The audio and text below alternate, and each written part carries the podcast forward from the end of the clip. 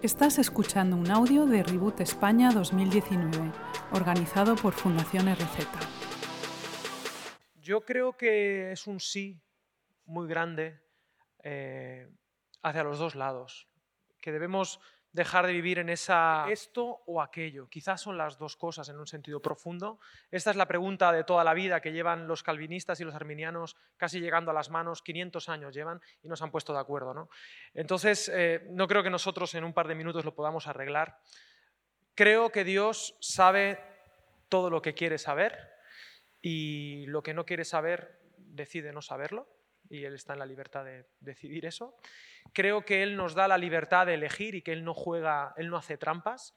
Él nos hizo libres, no aparentemente libres, porque si no seríamos meramente unos autómatas y en ese caso, esa cosmovisión de Dios está muy cerca del ateísmo. Es decir, el ateísmo propone que si no hay trascendencia, solo somos la consecuencia del Big Bang, solo somos la consecuencia de átomos chocándose con átomos que casualmente parece que tienen conciencia, que tenemos cuerpos, y está todo predestinado desde ese primer boom. ¿no?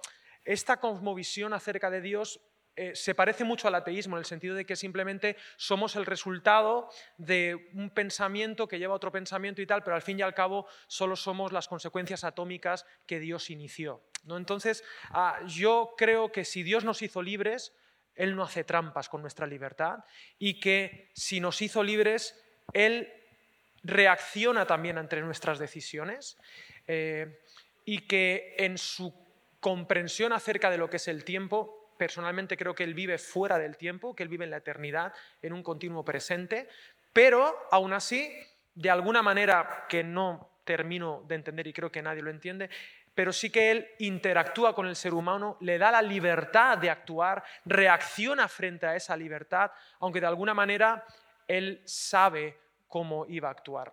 El ejemplo que pongo siempre, o desde hace un año, es el que hago con mi hijo. Mi hijo es libre.